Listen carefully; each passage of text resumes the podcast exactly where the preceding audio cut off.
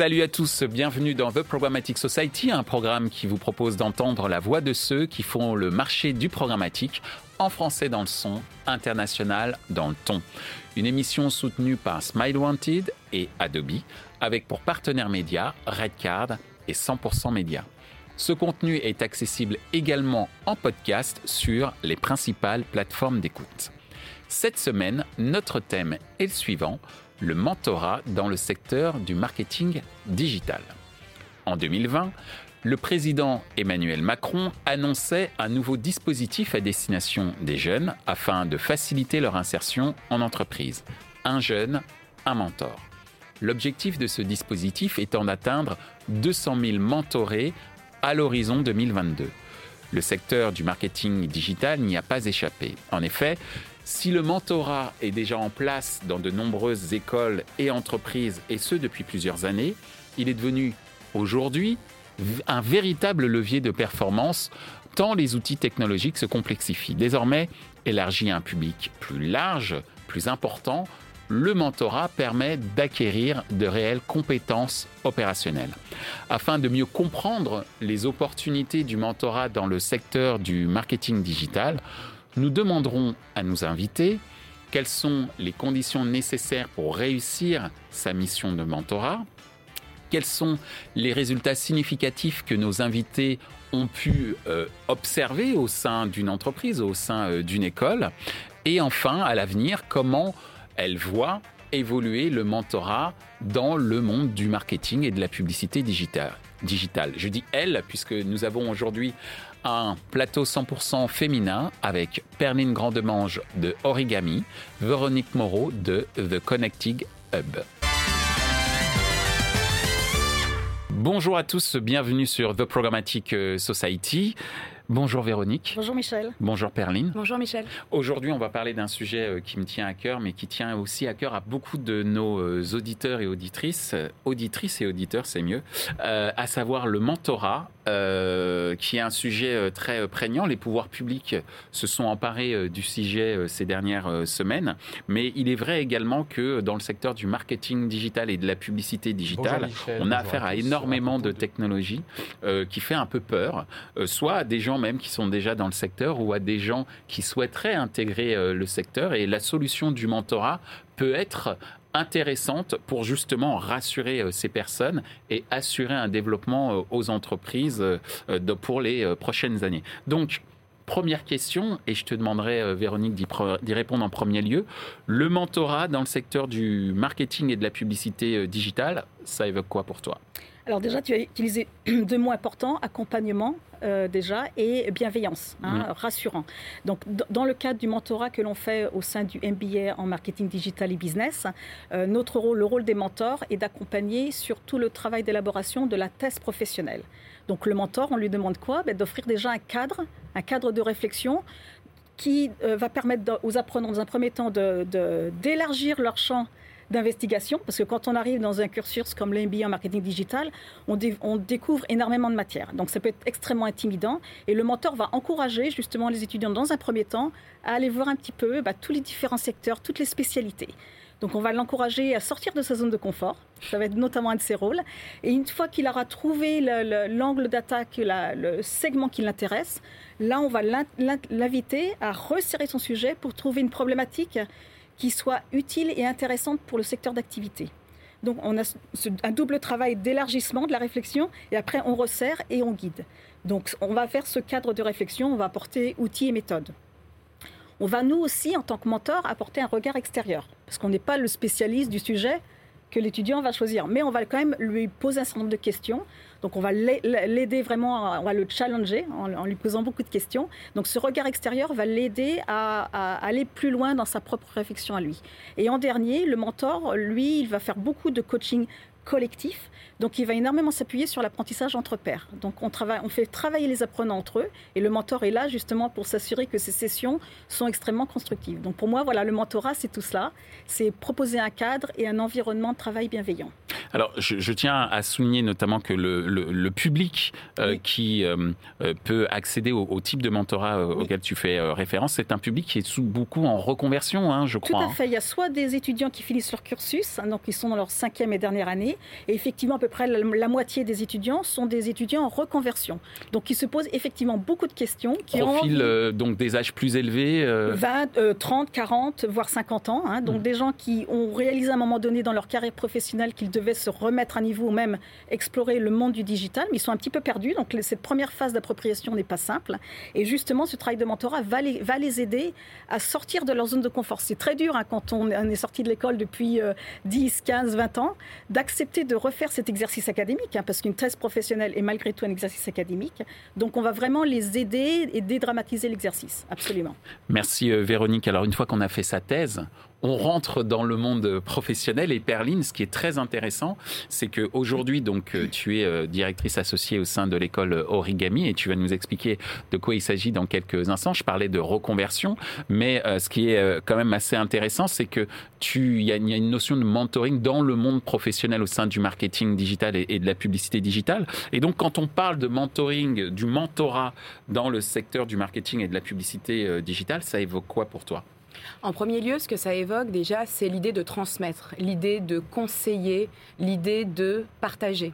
Euh, chez Origami, qui est donc une académie euh, innovante et gratuite, euh, qui forme au marketing, enfin au métier du marketing digital, on a cette volonté, en parallèle du parcours académique, d'offrir à tous nos apprenants un parcours de développement personnel et professionnel, au sein duquel tous les apprenants ont accès à des heures de coaching professionnel, donc de manière individuelle, à des ateliers d'éveil et de réflexion au développement personnel, à une journée d'équicoaching, et ça pour tous nos parcours. Et plus récemment, euh, avec Google, on a monté une formation que nous avons développée ensemble, qui s'appelle le Bootcamp numérique, expert marketing digital. Euh, au sein de ce parcours, encore une fois, en parallèle du parcours académique, nous offrons à l'ensemble de nos apprenants une, euh, un accès à des coachs à des mentors et à des tuteurs. C'est quoi la différence entre eh ces trois eh Oui, parce que ces trois professionnels n'ont pas le même job et on estime qu'ils ont des métiers distincts et qu'ils peuvent apporter euh, beaucoup de choses à, à nos apprenants. Alors le coach, déjà, il va être là pour aider l'apprenant à surmonter des freins, des obstacles qui l'empêchent d'atteindre ses objectifs euh, professionnels. Il n'est pas là pour euh, guider, il n'est pas là pour conseiller. Il va vraiment aider l'apprenant à trouver en lui-même ses propres solutions. Il a ce rôle euh, d'accompagnement. Le mentor, lui, il sera là pour accompagner également, mais plus sur les sujets liés à la carrière. Quelles sont mes options carrière? Comment je vais naviguer avec agilité au sein de l'entreprise? Il va être là aussi pour partager son expérience. Il va parler de lui, ce que ne fait pas le coach. Et le tuteur va intervenir dans nos programmes véritablement sur l'expertise métier. En quoi l'apprenant peut euh, se développer, quelles sont euh, les certifications euh, qu'il peut passer, mais aussi comment est-ce qu'il peut devenir beaucoup plus expert sur son métier. Une sorte de conseiller d'orientation un peu? Alors, je, schématise, je fais juste une, des parallèles qui sont peut-être faux, hein, mais c'est juste pour essayer de, que ce soit encore plus clair. Encore plus clair. Alors, le conseiller d'orientation peut être un peu plus le mentor qui va orienter dans la carrière et le tuteur véritablement sur l'expertise métier. Par exemple, c'est celui qui va accompagner sur les cas entreprises, les cas clients. D'accord très clair. C'est très très clair. Alors, on a compris effectivement les différences entre euh, mentor, coach, tuteur. On a compris également euh, quel était aussi euh, le rôle de ce mentor, et je vais vraiment rester sur le mentor aujourd'hui, et peut-être que je ferai d'autres émissions sur les tuteurs et les coachs, mais en tous les cas, aujourd'hui, notre objectif, c'est sur le, sur, le, sur le mentorat. Alors, pour justement réussir sa mission en tant que mentor, quelles sont les conditions nécessaires? Quelles sont les conditions donc nécessaires pour réussir sa mission de mentorat, Véronique? Alors, je pense qu'il faut établir un contrat de confiance. Euh, un mentoré motivé fera un mentor motivé. Mais on ne peut pas être motivé à la place du mentoré, on est bien d'accord. Hein. Donc on va, on va être là dans une logique d'accompagnement, d'accord? D'où l'utilité d'avoir ce contrat de confiance où on comprend les deux parties comprennent pourquoi elles vont à un moment donné travailler ensemble. Donc ça, ça va être important. Du point de vue du mentor, hein, bien sûr, les qualités qu'on va attendre de lui, c'est une capacité d'écoute importante, euh, sans jugement, donc toujours un, regard bienveillant, mais en acceptant quand même de challenger son mentoré, parce que justement dans le cadre de l'accompagnement que l'on fait sur les tests professionnels, ben on va, si on ne comprend pas son sujet, c'est peut-être qu'il y a un problème sur le sujet. Donc on va, sans, euh, on n'apprend pas forcément les réponses parce qu'on n'est pas, euh, on n'est pas tuteur, justement, comme le disait à l'instant Perline, donc on n'a pas forcément la maîtrise du sujet, mais on se met, on prend un regard candide, on se dit, mais ce n'est pas clair. Donc on va l'encourager à aller toujours beaucoup plus loin dans sa réflexion. Donc ça, ça va être important. Et comme disait aussi Perline, on est là pour guider, mais on n'interfère pas. Euh, l'étudiant jusqu'à la fin est maître de son sujet, est maître du travail qu'il va faire. Donc on ne va pas évaluer le travail, mais on va le guider et on va lever les blocages quand il y a des blocages. On va juste créer l'environnement le plus euh, euh, positif pour lui pour, ou pour elle, pour qu'il puisse avancer dans de bonnes conditions dans tout ce travail. Donc c'est vraiment c'est de l'écoute, de la bienveillance et de l'attention et de la curiosité déjà être curieux en tant que mentor et en donner envie aux, mentorés d'être curieux aussi. Merci Véronique. En fait, il faut tout simplement être humain, quoi. Exactement. En quelques mots, tu as très bien résumé. On est d'accord. C'est exactement ça. Merci beaucoup, euh, Véronique. De ton point de vue, euh, Perline, quelles sont les conditions nécessaires pour réussir sa mission de mentorat? Si je, demain, moi, je veux me lancer dans le mentorat, qu'est-ce qu'il faut que je rassemble comme qualité? La première chose que je te dirais, c'est déjà euh, que tu aies le désir, le désir de transmettre, le désir de conseiller. Parce qu'en fait, comme le disait Véronique tout à l'heure, écouter, l'écoute active est absolument capitale et c'est vraiment pas naturel. Donc, euh, il faut poser ce cadre de confiance, de bienveillance et d'empathie. Et ça, ça se travaille. Alors, oui, à nos capacités euh, humaines, euh, évidemment, mais il y a aussi le travail que l'on fait pour accompagner le mentoré. Je voudrais qu'on rappelle aussi qu'il y a des mentors qui sont bénévoles, en tout mm. cas euh, chez nous, dans notre programme Origami euh, Google, ils sont bénévoles. Et donc, il faut vraiment que cette envie soit très forte, que ce désir soit mm. vraiment là. La deuxième chose que je voudrais euh, rajouter, c'est un point sur la posture. la posture d'accompagnant, c'est une posture qui se travaille. D'ailleurs, ce serait bien qu'elle puisse être enseignée mm. quelque part, peut-être prochainement dans les écoles et dans les universités, mais vraiment avoir cette posture qui va te permettre de garder cette juste distance avec le mentor, mm. parce que rappelons que le mentor n'est pas un parent. Mm. Il n'a pas à dire à son mentoré ce qu'il a à faire. Il donne des conseils, il donne des éclairages, il formule des hypothèses avec lui, il le guide, mais il n'a pas à dire ce qu'il a à faire. Mm. Parce que les solutions pour le mentor ne sont pas forcément les solutions pour le mentoré. Le trait de caractère, je disais d'être humain, mais c'est également d'avoir une empathie suffisante pour comprendre et se mettre à la place de la personne euh, que l'on euh, accompagne mm. euh, durant cette mission de, mentorat. Alors justement, Maintenant qu'on a expliqué l'importance du mentorat, la différence entre mentorat, coaching, tuteur, et également les conditions nécessaires pour réussir sa mission en tant que mentor, euh, quels sont les, résultats significatifs que vous avez pu observer euh, lorsque le mentorat est bien exploité dans le cadre d'une école ou au sein d'une entreprise, de ton point de vue, Véronique? Alors, c'est assez simple, en fait. Hein. Quand on demande à un élève, un apprenant, enfin, on a je dis des élèves, mais des apprenants adultes notamment, qui, pour certains, sont sortis du système scolaire depuis quelques années, quand on leur demande de faire un exercice de test professionnel, ça n'est pas simple. Donc déjà, le premier rôle du mentor va être de dédramatiser l'exercice, montrer qu'en fait, il n'y a pas de... Voilà, on va cadrer, on va proposer un cadre euh, euh, bienveillant qui va permettre à l'apprenant justement de pouvoir évoluer euh, dans cet exercice de façon sereine, de façon structurée, tout en ayant toujours la main, hein, comme on le répète à l'heure, sur son travail. Donc c'est, on va dédramatiser l'exercice de, de cette thèse professionnelle qui était à remettre à la fin de son cursus. Dans le cadre des, séances que l'on fait, on fait beaucoup de coaching, de mentorat euh, collectif hein, au sein de, cet accompagnement. On va euh, proposer beaucoup de séances de déblocage très rapidement, euh, parce qu'on va voir les étudiants régulièrement. Donc on n'attend pas, dès qu'il y a une difficulté, on la résout. Dès qu'on a un blocage, on le lève pour que l'étudiant puisse constamment, euh, enfin, ne pas être arrêté, bloqué dans, son, dans, son, dans sa progression. Donc c'est ça cette idée, c'est de, travailler ensemble pour on débloque une situation, on avance. Et, c'est marrant parce que, désolé de t'interrompre, mais, quand j'y pense, c'est tu parles des étudiants, mais c'est également vrai dans la réalité, dans la vie professionnelle. Bien sûr, bien euh, sûr. Pourquoi je, me suis permis euh, de t'interrompre dans le sens où moi je le vois régulièrement sur les problématiques autour du programmatique, où on a euh, des professionnels qui sont aguerris et qui sont sur le marché depuis tellement de temps, mais qui sont un petit peu les victimes de cette fameuse loi de Moore qui veut qu'une technologie évolue tous les 18 mois avec un budget équivalent, mais en tout cas la technologie évolue et parfois c'est pas toujours simple de, de, de, de comment dire d'accompagner cette évolution et qu'on n'ose pas le dire, mm. qu'on ne sait pas. Parce qu'on est quand même culturellement aussi euh, en France, mais c'est peut-être très vrai dans les pays latins, où en gros, euh, c'est faire preuve de faiblesse que d'avouer qu'on ne maîtrise pas tout et que, euh, en gros, c'était un peu top-down. Hein, donc le chef sait tout et les autres exécutent. Or, dans le monde des nouvelles technologies et de la publicité programmatique, c'est pas comme ça que ça se passe. Et il faut assurer, et c'est pour ça que le mentorat est très important pour faire évoluer l'entreprise dans son ensemble. Et il faut ne pas hésiter à dire qu'il y a des blocages en discuter et de considérer que en discuter, c'est même faire progresser l'entreprise. Je ferme la parenthèse, mais c'est pour ça que l'exemple que tu évoquais sur les étudiants, j'ai l'impression en termes d'observation qu'on le retrouve chez les professionnels. Le déblocage, les séances de déblocage sont extrêmement importantes et elles sont d'autant plus intéressantes quand elles se font en groupe, en sous-groupe, parce que les, apprenants, ils ont tous les mêmes difficultés.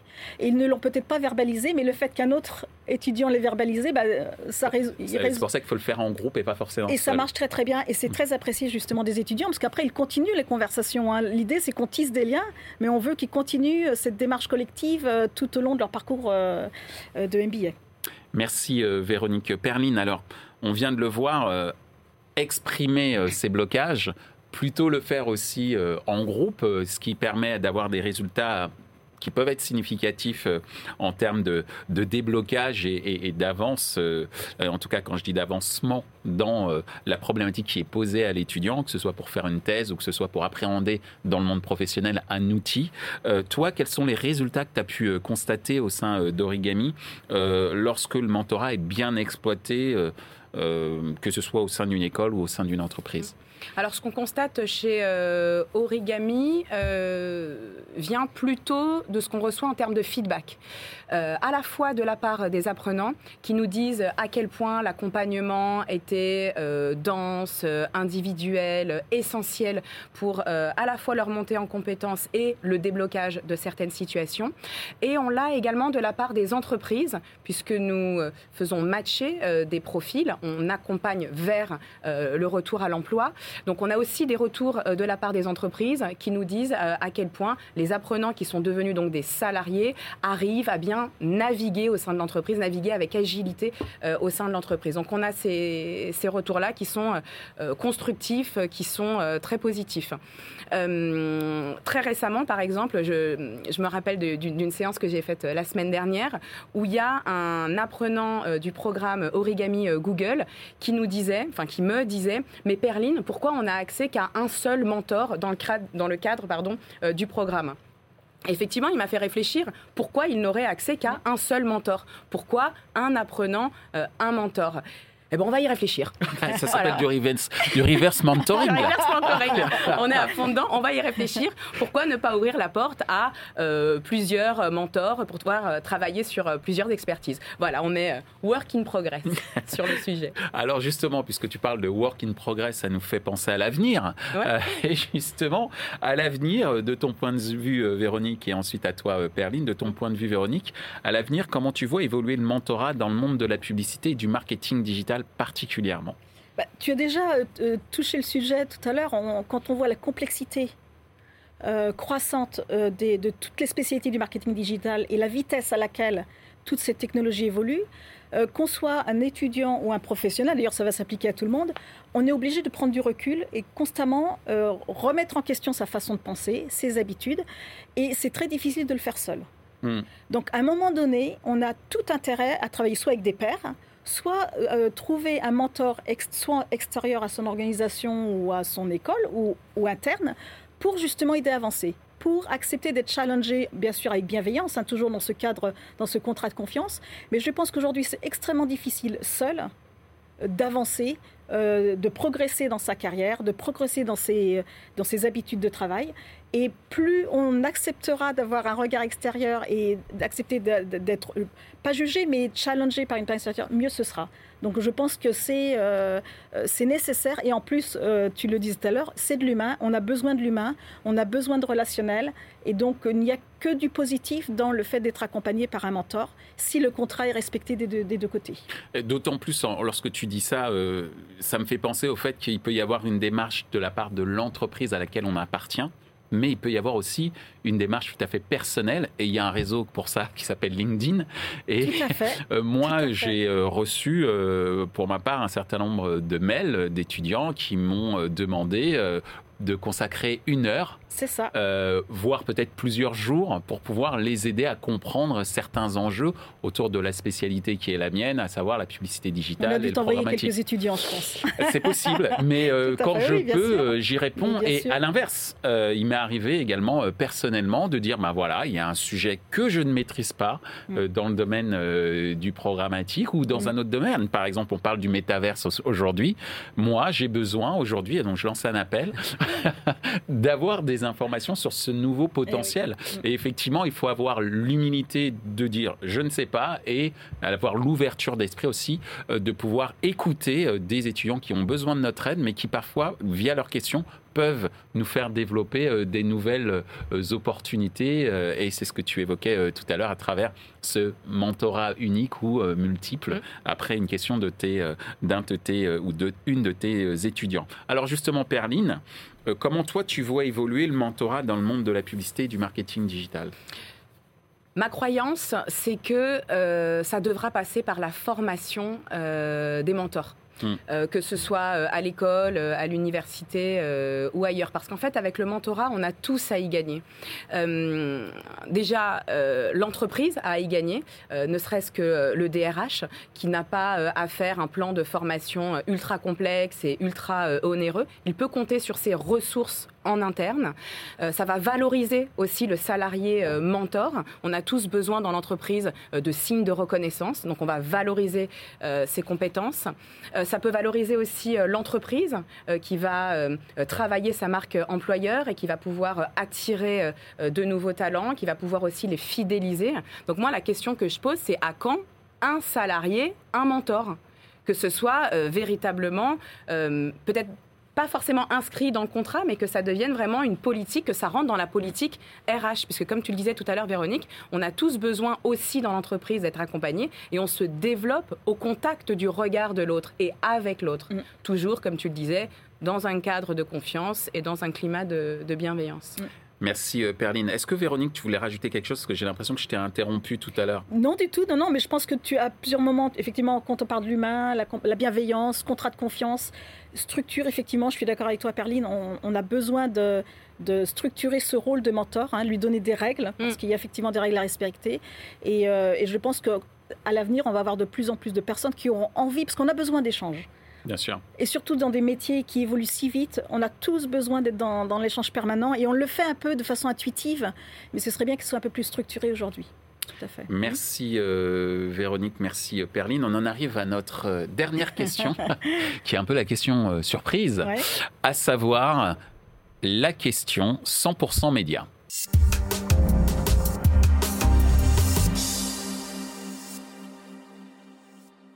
Alors, la question 100% média, je vous rappelle le principe. Vous allez avoir dans quelques instants euh, Thierry Amar qui va apparaître euh, sur nos écrans et qui va euh, vous poser une question au sujet du mentorat. Et vous allez avoir 60 secondes, une minute chrono donc, pour y répondre. on écoute tout de suite la question de Thierry. Bonjour Michel, bonjour à tous. Vous abordez aujourd'hui le sujet du mentorat et du digital. Ça me fait penser à une question un petit peu détournée, mais tout de même.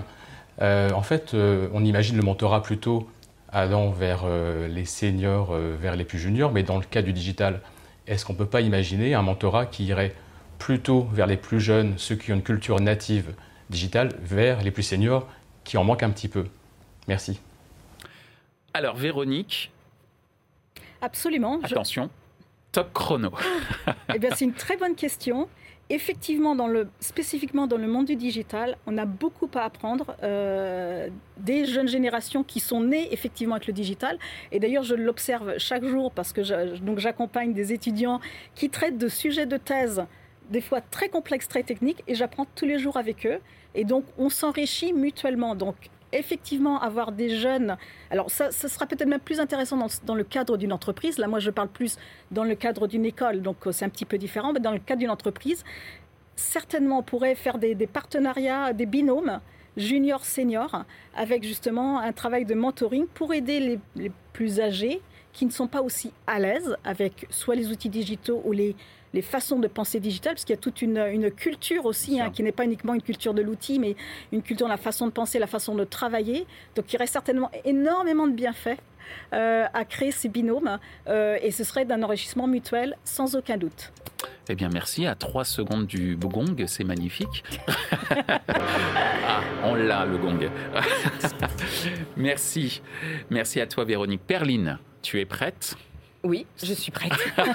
je suis prête, je suis là. Bon, Top chrono. Eh bien, on en parlait euh, tout à l'heure en off, hein, ce reverse mentoring. Oui, c'est une excellente euh, question.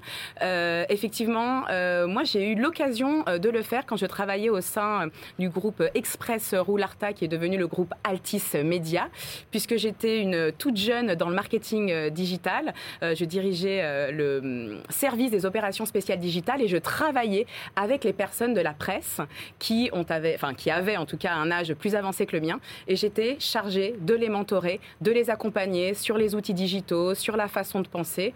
Et donc, euh, oui. Comprendre les enjeux. Comprendre euh, les enjeux, pourquoi ça devait être intégré euh, au plan média, qu'est-ce que le groupe pouvait aussi en tirer. Et puis aussi les faire, eux, progresser dans leur travail pour qu'ils y trouvent toujours un intérêt. Donc, oui, extrêmement euh, bénéfique. Et puis, ça vient aussi euh, euh, renforcer le lien social intergénérationnel dans l'entreprise. Donc, tout le monde avait quelque chose à en retirer de très bénéfique. Et, le, gong. Magique. Très bien. Bah, en tout cas, merci beaucoup Véronique. Merci beaucoup Perline de nous avoir éclairé sur cette notion de mentorat dans le secteur du marketing digital. Moi, j'ai toujours eu pour habitude de, dire que certes, dans le monde du programmatique et de la publicité digitale, et on va dire de la publicité en général, puisqu'elle devient digitale, même en télévision ou en radio, on a peut-être beaucoup trop tendance à focuser sur le technologique, alors que de mon point de vue, les enjeux sont humains. Et euh, pour réussir euh, euh, ou en tout cas, ouais, pour réussir cet enjeu humain, je pense que le mentorat sera clé pour faire évoluer l'entreprise, j'allais dire même la société, dans, dans, le bon sens. Merci en tout cas, Véronique et Perline, de nous avoir sensibilisés à ces questions et j'espère, pourquoi pas, vous dire, et je vous dis à bientôt. Merci, Merci. à bientôt.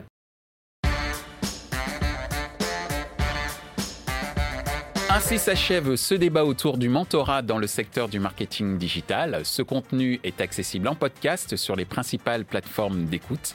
Merci à Adobe et Smile Wanted pour leur soutien, ainsi qu'à nos partenaires médias, Redcard et 100% Média. Merci également à l'ensemble des équipes d'Altis Media pour la réalisation de ce programme. Post-production, traduction et sous-titrage par Uptown.